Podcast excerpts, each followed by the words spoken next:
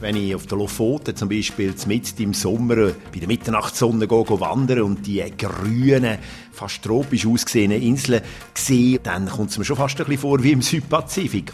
Palmenstrand, tiefblaues Wasser, wo über die Muscheln am Strand fließt. Das ist wirklich unglaublich schön. Man redet ja oft davon, dass Grönland oder auch Spitzberger so ein bisschen Fiebermesser vom Klimawandel sind. Der Permafrost der ist viel kürzer, das Eis ist weg. Ich habe aber auch schon erlebt, dass das durchaus auch zu Spannungen kann führen unter den Inselbewohnerinnen und Bewohnern. Vor allem, wenn es äh, ja, zu Liebschaften kommt. Es ist sehr, sehr schwierig, das unter dem Deckel zu halten dort. Dann geht es eigentlich in Kanak ein bisschen ab. An diesem Abend ist nämlich normalerweise so ein bisschen der offizielle Partnertausch-Abend. SRF Global. Geschichten hinter den Schlagzeilen. Ein Podcast aus der weiten Welt der SRF-Korrespondentinnen und SRF-Korrespondenten. Hallo und willkommen zurück bei SRF Global. Das ist der Podcast, wo sich zwei SRF-Korrespondentinnen und Korrespondenten über den Alltag in ihren Ländern, in ihrem Berichtsgebiet austauschen über die Geschichten hinter oder neben den Schlagzeilen. Heute mit mir, Urs Walterlich, Bericht für Radio SRF aus Ozeania. Ich wohne in der Nähe von der australischen Hauptstadt Canberra. Und heute mit mir im Global Podcast vom anderen Ende der Welt, der Bruno Kaufmann. Ja, das bin ich. Hallo, ich bin der Bruno Kaufmann. Ich bin der SRF Nordeuropa-Korrespondent und ich wohne in Schweden. Hier in Schweden geht jetzt langsam so der Herbst fast ein bisschen in Winter über und Tag werden kürzer, die Nacht wird länger und Temperaturen sinken. Und da haben wir uns eigentlich ein bisschen überlegt, Urs und ich, ob wir nicht ein bisschen das Fernweh bei vielen von ihnen ein bisschen stillen und darum über etwas reden, wo uns beide immer wieder beschäftigt und fasziniert, nämlich abgelegene, ziemlich exotische Orte in unserem Berichtsgebiet, einsame Inseln. Und von denen gibt es ja in Ozeanien sehr viel, oder etwa nicht, Urs? Ja, ja, natürlich. Also, das gibt Tausende. Ich bin ja äh, normalerweise auch auf einer Insel, eben. Australien ist auch eine Insel, ist nicht nur ein Kontinent. Ähm, aber mein Berichtsgebiet, das geht ja von Australien im Westen bis Französisch-Polynesien im Osten, also Tahiti kennt man dort am meisten. Es hat tausende von Inseln, grössere, aber eben auch sehr kleine, abgelegene, mit nur ganz, ganz wenigen Menschen, die dort leben. Ja, und ich habe gesehen im SRF-Universum, dass du gerade kürzlich äh, auf einer Reportagereise in Französisch-Polynesien bist. Das ist für mich so ein bisschen der Inbegriff von der kleinen, einsamen Insel. Wie kann man sich die Gegend dort vorstellen? Ja, also schon, schon die Namen von einigen von diesen Inseln äh, lassen eine gewisse Südsee-Romantik aufkommen. Bora Bora, Murea und eben Tahiti. Ja, es, natürlich Palmenstrand, tiefblaues Wasser, das gibt's. Äh, Wasser, wo über die Muscheln am Strand äh, fließt. Das ist wirklich unglaublich schön. Viele äh, von diesen Inseln, gerade die, die ich genannt habe, vor allem Bora Bora, das sind natürlich Hochburgen vom Tourismus. Trotzdem äh, kann man dort immer noch seinen kleinen Traumstand finden, wenn man lang sucht. Viele Besucherinnen und Besucher übrigens äh, kommen dort mit einem Kreuzfahrtschiff aus der ganzen Welt. Was ich in Französisch Polynesien sehr spannend gefunden habe, ist der hohe Lebensstandard. Äh, es ist eine riesige Ausnahme in dem äh, ganzen Inselsystem vom Pazifik. Und zwar darum, weil es eben ein französisches Überseegebiet ist und Paris dort jedes Jahr Milliarden an Euro reinbummt. Darum gibt's auch auf diesen äh, wirklich abgelegenen Inseln noch Croissant und französische Wein. Äh, teuer, muss man allerdings sagen. Aber es gibt's, wenn man es wenn man's will. Aber erzähl doch noch mal du, Bruno, wie, wie steht's eigentlich in deinem Berichtgebiet in den Inseln? Die, die sehen eigentlich sicher anders aus.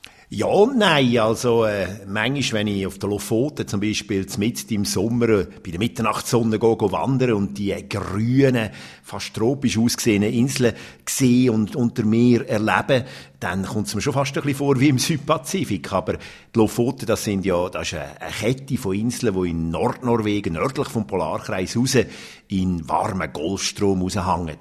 Aber es gibt wirklich viele Inseln im Berichterstattungsgebiet, wo ja auch von, äh, vom Nordatlantik, von Nordgrönland bis eigentlich in die Ostsee äh, und in Barentssee oben bei der Arktis auch äh, äh das Gebiet umfasst. Und es gibt, ich würde sagen, Hunderttausende, wenn nicht Millionen von Inseln. Nur schon, wenn man zum Beispiel von Stockholm auf Helsinki mit der Fähre fährt, fährt man durch ein Gebiet mit etwa 100.000 Inseln. Das sind aber auch zum Teil kleine Scheren, aber auch größere Inseln, wo wirklich auch Menschen leben. Und auf vielen dieser Inseln, wo ich schon war, gibt es wirklich spannende Sachen. Zum Beispiel ist ja äh, das Spitzbergarchipel auf halbem Weg zwischen dem Nordkap und dem Nordpol. Das ist ein internationales Gebiet, also dort kann jeder wohnen, wo will. Gleichzeitig gibt es auch viele Eisbären. Und das ist ja ein Gebiet, wo eigentlich an der Grenze zwischen dem NATO-Gebiet im Nordatlantik und eben Russland äh, auch äh, äh, liegt. Und dort hat man versucht, jetzt gerade im, in dieser Konfliktsituation, die es ja gibt, weiter südlich in Europa, sich irgendwo auch neutral zu verhalten und den äh, neutralen, den friedfertigen Status beizubehalten. Auch Ukrainer gibt es, die es dort lebt.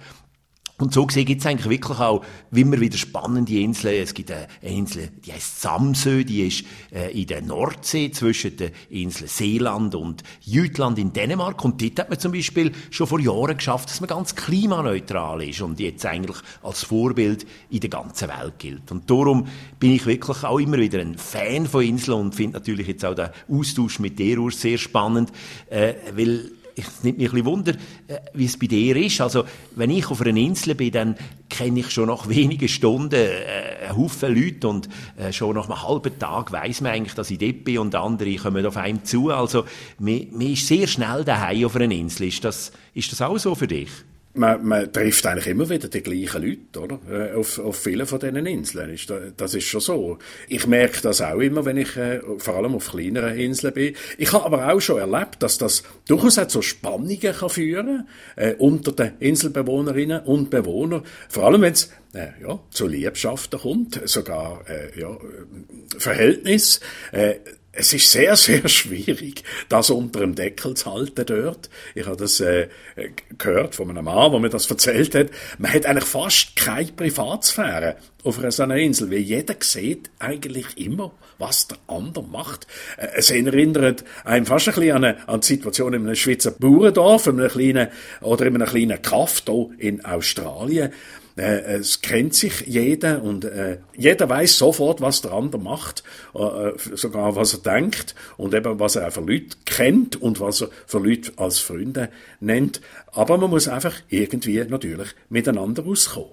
Ja, das zusammen miteinander auskommen ist wirklich auch etwas, was ich immer wieder äh, wirklich mit grossem Interesse verfolge auf den Inseln, die ich besuche. Also äh, gerade auch, weil man sich ja letztlich auch irgendwo kennt. Also in Island zum Beispiel habe ich das gesehen, das ist eine grosse Insel mit etwa 350'000 Einwohnerinnen und Einwohnern.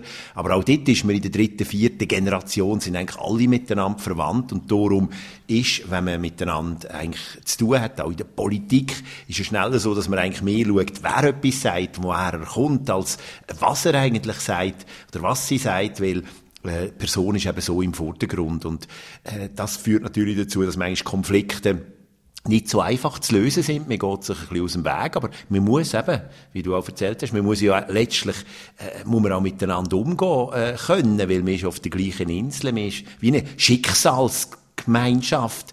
Und äh, da nimmt mich jetzt schon Wunder, wie hast du das jetzt gerade in französisch Polynesien erlebt? Äh, gerade auf diesen vielen kleinen Inseln, weit weg von Frankreich, weil man sich ja nicht einfach auf den Deckel geben Es gibt auf äh, verschiedensten Inseln vielleicht eine, eine, eine Gemeinsamkeit man sitzt zuerst einmal an, bevor man sich eben, äh, wie du sagst, auf den Deckel geht. Man, man versucht, das Ganze zuerst einmal auszudiskutieren. Die Quelle von Konflikt, der Grund von Konflikt. Weil auf so einer kleinen Insel kann das natürlich sehr schnell Konsequenzen haben für die gesamte Gesellschaft, für die ganze Gemeinde. In der Regel werden ja bei größeren Konflikten, und wir reden da ja, von Krieg, von, von Gewaltkonflikt, werden ja eigentlich die stärksten Männer eingesetzt. Also Krieger, die Soldaten. Und die sind natürlich gleichzeitig auch verantwortlich für den Nachwuchs und äh, somit für äh, eigentlich die Existenz von der nächsten Generation.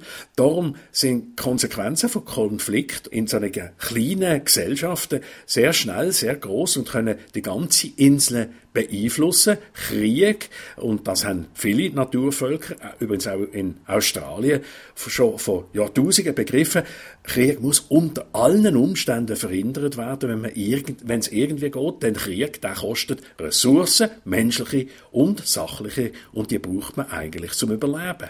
Das stimmt sicher. Krieg kann man sich eigentlich auf diesen Inseln gar nicht leisten. Und wenn der Krieg gekommen ist, dann ist er irgendwie von außen gekommen. Und vielleicht auch darum hat man versucht, schon früh Lösungen zu finden, um eben, um eben sicher zu bleiben. Also die Ålandinseln zwischen Schweden und Finnland, die sind ja im Ersten Weltkrieg fast in den Krieg zwischen auch Russland und, und Schweden und Deutschland eingezogen worden, aber haben ja dann auch mit Hilfe eigentlich von einer Idee vom Völkerbund damals sich neutralisiert und haben eine Autonomie bekommen, haben Eigenständigkeit bekommen.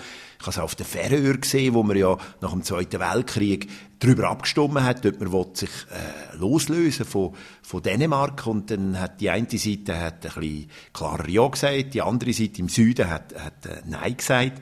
Aber dann ist die Mehrheit dafür gewesen, für die Unabhängigkeit. Und dann die Südseite Dänemark geholt, also die Marine, um das Land wieder ins Dänische Reich zurückzuholen. Und man hat sich nachher eigentlich ausgehend von dieser Krise wirklich versucht zu verständigen, gemeinsam. Und was jetzt dazu führt, dass man in den letzten Jahren angefangen hat, sogenannte Unterwassertunnel zu bauen zwischen verschiedenen Inseln. Auf der Färöer, dass jetzt die 14 bewohnten Inseln miteinander eben durch solche Tunnels verbunden sind. Und man kann jetzt mehr gemeinsam eigentlich fast eine Inselnation aufbauen. Weil die Alternative ist natürlich, wenn es so einen Krieg gäbe, und das kann man sich eben nicht leisten, dass auf einmal ein Teil, ein wichtiger Teil von der Bevölkerung einfach verschwindet wegen dem Konflikt. Und wie du vorher gesagt hast, für das, für das ist dann eben die Decke von der, von der Leute oder auch von der Ressourcen viel zu tief und darum muss eigentlich Frieden unter allen Umständen bleiben. Wie ist denn das bei dir auf den Inseln, wenn man einmal genug hat, wenn man will gehen? Wie ist das? Oder sagen wir einmal, wie ist es, wenn man zum Beispiel für die Ausbildung oder für einen besseren Job will, die Inseln verloren? Ist das, ist das einfach? Ist das üblich? Nein, das ist nicht einfach. Das ist eine riesige Herausforderung. Also, vielen Ländern, Inselstaaten mit eigenen Sprachen. Dort ist es so das erste Mal die Frage, was man für Ausbildung eigentlich in der eigenen Sprache bekommen äh, Auf Grönland habe ich erlebt, dass man zwar einerseits eben in Nuuk, in der Hauptstadt, doch eine Universität aufbauen hat, wo man in Grönländisch auch studieren. Aber Grönland ist so groß und es hat noch verschiedene Sprachen. Also zum Beispiel ganz im Norden von Grönland, da gibt es keine äh, äh, Lehrbücher auf die Sprache von der, von der Inuit, also denen, die ganz im Norden wohnen. Äh, anderen Orten, zum Beispiel auf der Färöer, bin ich auf einer kleinen Insel gewesen, Mykonos, dort hat man wiederum ein gutes Prinzip, dass kaum wenn ein Kind ins Schulalter kommt, es gibt sonst niemand, dann muss ein Lehrer geschickt werden. Also das heißt, jedes Kind hat das Recht auf einen eigenen Lehrer. Oder auf Holland hat man das Prinzip angefangen, dass, also, dass die Eltern Kind selber können unterrichten Also das ist ein Prinzip, das in vielen anderen nordischen Ländern so nicht möglich ist. Und das hat eigentlich zu einem äh, Selbstausbildungstourismus äh, geführt. Und das ist natürlich dann wieder ein spannender Effekt.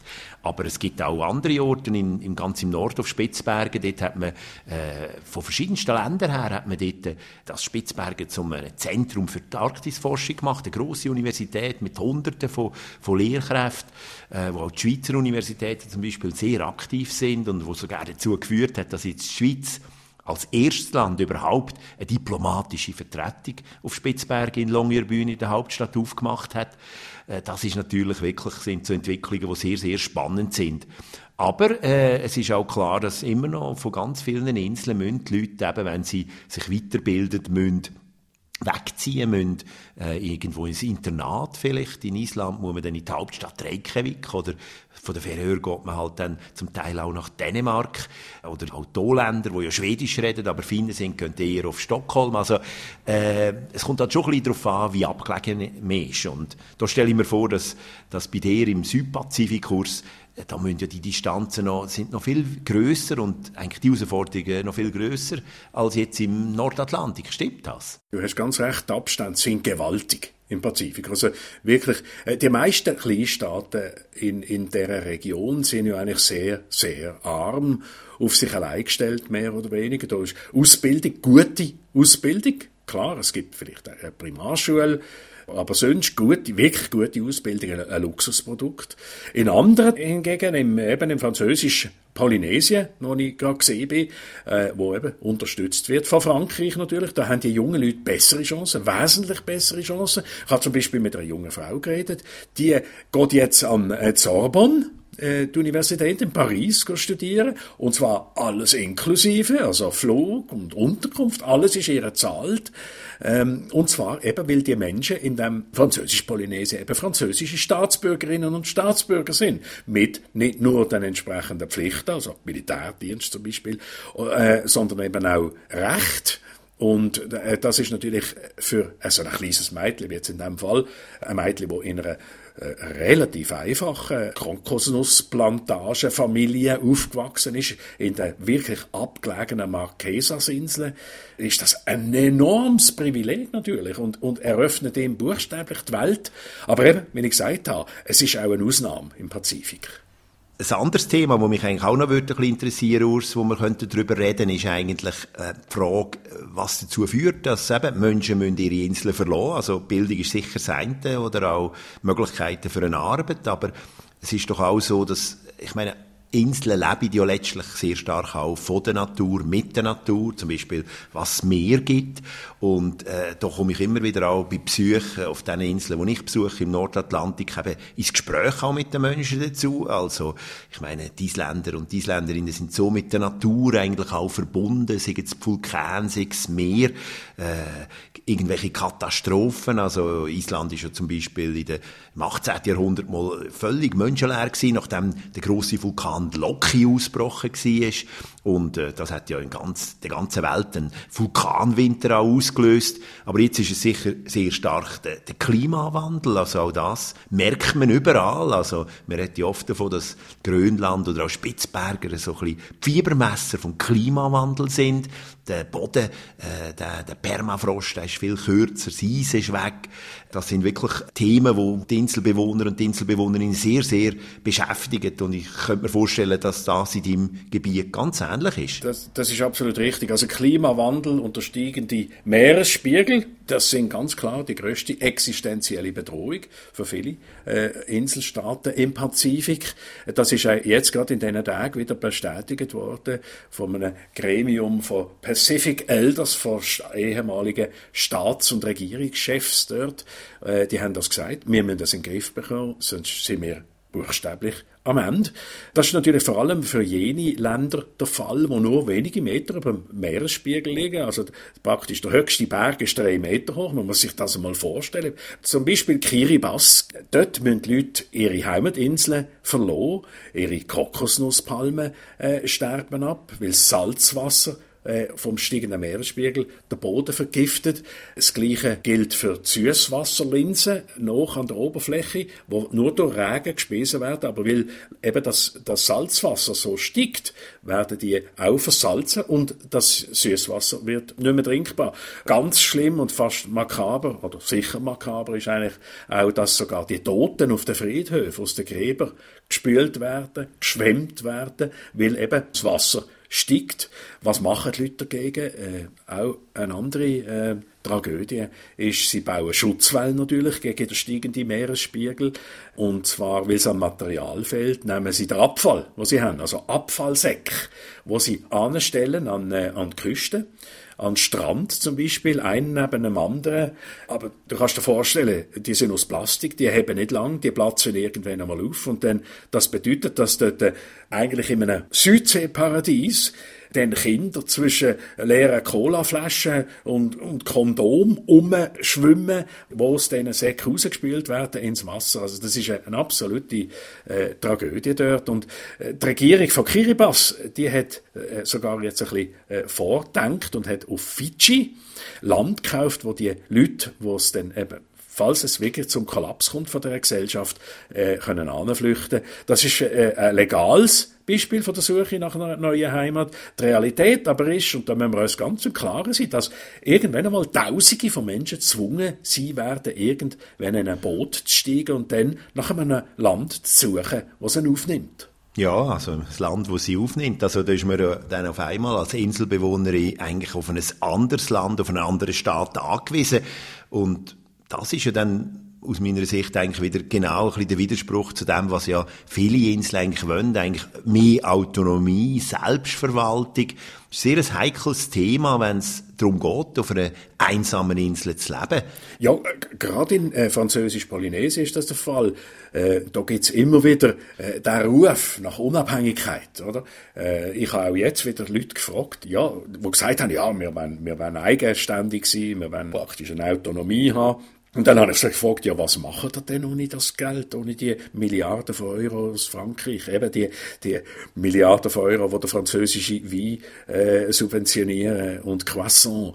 Und dann sind sie sehr, sehr schnell einmal äh, ruhig geworden. Man muss schon sagen, die Autonomie ist wirklich äh, ein Traum, wo dort äh, dann sehr schnell von der Realität eingeholt wird.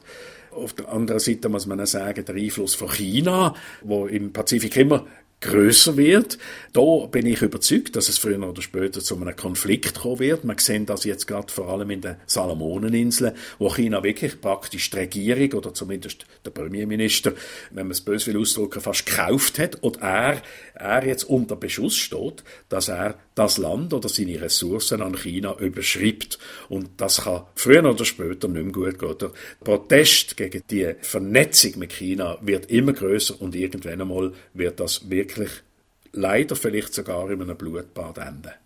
Ja, das sind nicht sehr schöne Aussichten und ich muss sagen, auch da im Nordatlantik, also in der Arktis ist ja das Thema vom Einfluss auch von, von anderen Ländern, also von Grossmächten, immer wichtiger geworden gerade der höhe Norden ist ja lang eigentlich so ein eine Art Terra Nullius, also ein Niemandsland gewesen. Und heute ist es ein Terra Omnibus, wo alle wollen sein, weil es ist einfacher, dort nach Rohstoff zu suchen, die Verkehrswege wären grösser. Und das spiegelt sich eigentlich auch ein bisschen in der, in der Entwicklung der letzten Jahre. Also auf Spitzbergen zum Beispiel ist eben China als äh, Vertragsstaat auch, hat äh, den Spitzbergen Vertrag unterzeichnet. Das heißt, China kann dort jetzt auch Interessen anmelden. China hat zum Beispiel auch nach der Finanzkrise in Island äh, Reykjavik angeboten, dass man die Schulden zahlt, wo ja dann äh, der Crash von der Banken äh, für die Isländer bedeutet hat.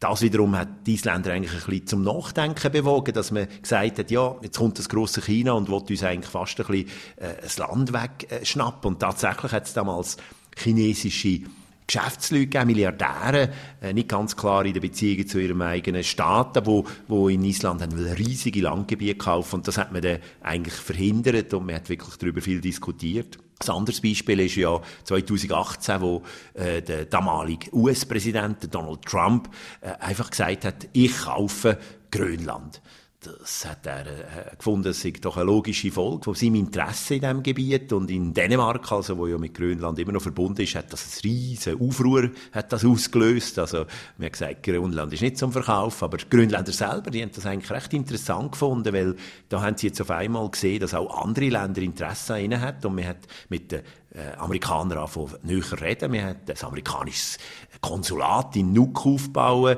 und mir ist eigentlich recht interessiert, dass man nicht nur mit Dänemark, sondern eben auch mit den USA da weiter verhandeln Also es ist ganz klar, dass äh, in, in Nordatlantik eigentlich die grossen Mächte von China bis USA, Europa, aber auch die nordischen Staaten sind so ein bisschen im Wettlauf auch um den Einfluss. Mhm. Heavy, heavy, was wir da diskutieren. Ja, ich glaube, wir, wir gehen buchstäblich in die Weltpolitik hinein. Da sehe ich immer mehr, dass äh, die Parallelen zwischen Norden und Süden, was Inseln angeht, sind recht, recht interessant. Bruno, äh, vielleicht jetzt noch als Auflockerung zum Schluss von unserem Podcast, nach eben Politik, Klimawandel und so weiter. Was ist eigentlich die exotischste, einsamste Insel, wo du im Nordatlantik besucht hast? Oder welches Erlebnis ist da ganz besonders im Gedächtnis geblieben? Ja, da erinnere ich mich eigentlich zurück an einen Besuch äh, vor einigen Jahren ganz im Norden von Grönland, in einer Stadt oder in einem Dorf, muss man sagen, wo Kanak heisst. Da ist äh, wirklich abgelegen von Nuuk, von der Hauptstadt, äh, geht es etwa fünf Stunden zum Fliegen dort rauf. Äh, ein Flug kostet mehr, als, als wenn man würde von, von Nuuk in der Hauptstadt irgendwo nach Asien fliegen. Ist also einer von den wenigen Orten, wo man äh, so alle zwei Wochen mal ein, ein Flugzeug hat. Und dort bin ich dann angeflogen und äh, bin auch wirklich ein Zeit lang dort geblieben und habe viel, viel Spannendes erlebt. Also, wie die Menschen dort oben ganz abgelegen leben. Ich habe zum Beispiel in der Schule müssen aushelfen, weil die Lehrerinnen und Lehrer auf der Eisbärenjagd sind und nicht mehr zurückgekommen sind. Aber vielleicht das Wildeste ist dann doch äh, so Ende Monat, am Freitagabend, äh, wenn die Leute auch ihren Lohn bekommen und doch einiges äh, kübelt, dann geht's eigentlich in Kanak ein bisschen ab. Also der Polizist vor Ort hat mich dann schon frühzeitig eigentlich darauf gewarnt, auch vor dem Abend, hat gesagt, komm zu mir, wir schliessen uns ein, weil an diesem Abend ist nämlich normalerweise so ein bisschen der offizielle Partnertauschabend und äh, er hat eben die Erfahrung gemacht, dass es am besten ist, dass man da eingeschlossen ist. Ich habe bei ihm die äh, gefährliche Nacht können wirklich äh, überstehen, aber er hat mir auch gezeigt, wie an seinem Haus immer wieder auch äh, Leute, äh, Frauen versuchen, ihn dann auch sozusagen zu ihm zu kommen. Also das ist wirklich etwas gewesen, wo, wo ich sicher so nie mehr vergessen wie ist es bei dir, Urs? Hast du auch so etwas in die Richtung mal erlebt, wo du nie mehr vergisst? Also, also mit dem Auffrischen vom Genpool kann ich nicht aufwarten, leider.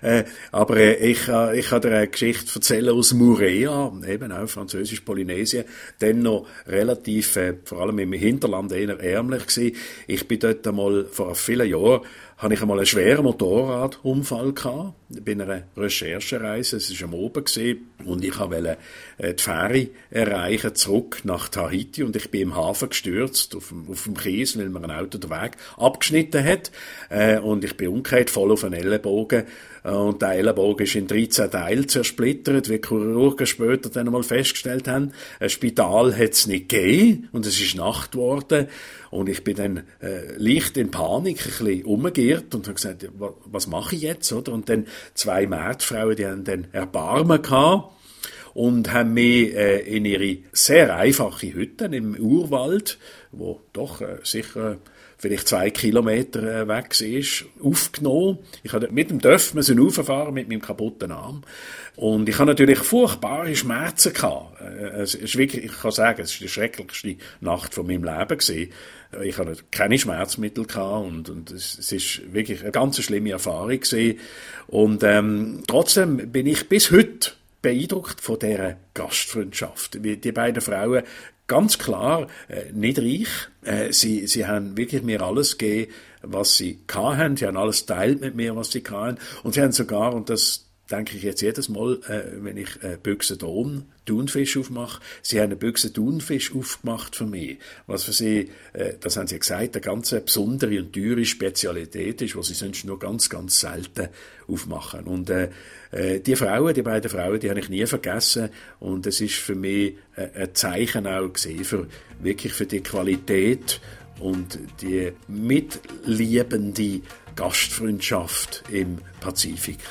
Ja, das ist wirklich eine, eine, tolle Geschichte und ich denke gerade auch einen schönen Abschluss für unseren heutigen Podcast. Vielen Dank, Urs. Wenn ihr Fragen habt zu den einsamen Inseln im Südpazifik oder im Nordatlantik oder sonst Fragen an uns Korrespondentinnen und Korrespondenten habt oder ein Feedback zum Podcast, dann schreibt uns. Ihr erreicht uns via Mail. Die Adresse ist studio.srf3.ch oder auch auf srf3.ch findet ihr ein Formular, wo ihr uns könnt schreiben könnt. Danke euch alle auch aus Australien fürs Zuhören und bis zum nächsten Mal. Ciao miteinander. Hey do! SRF Global. Geschichten hinter den Schlagzeilen. Ein Podcast aus der weiten Welt der SRF-Korrespondentinnen und SRF-Korrespondenten.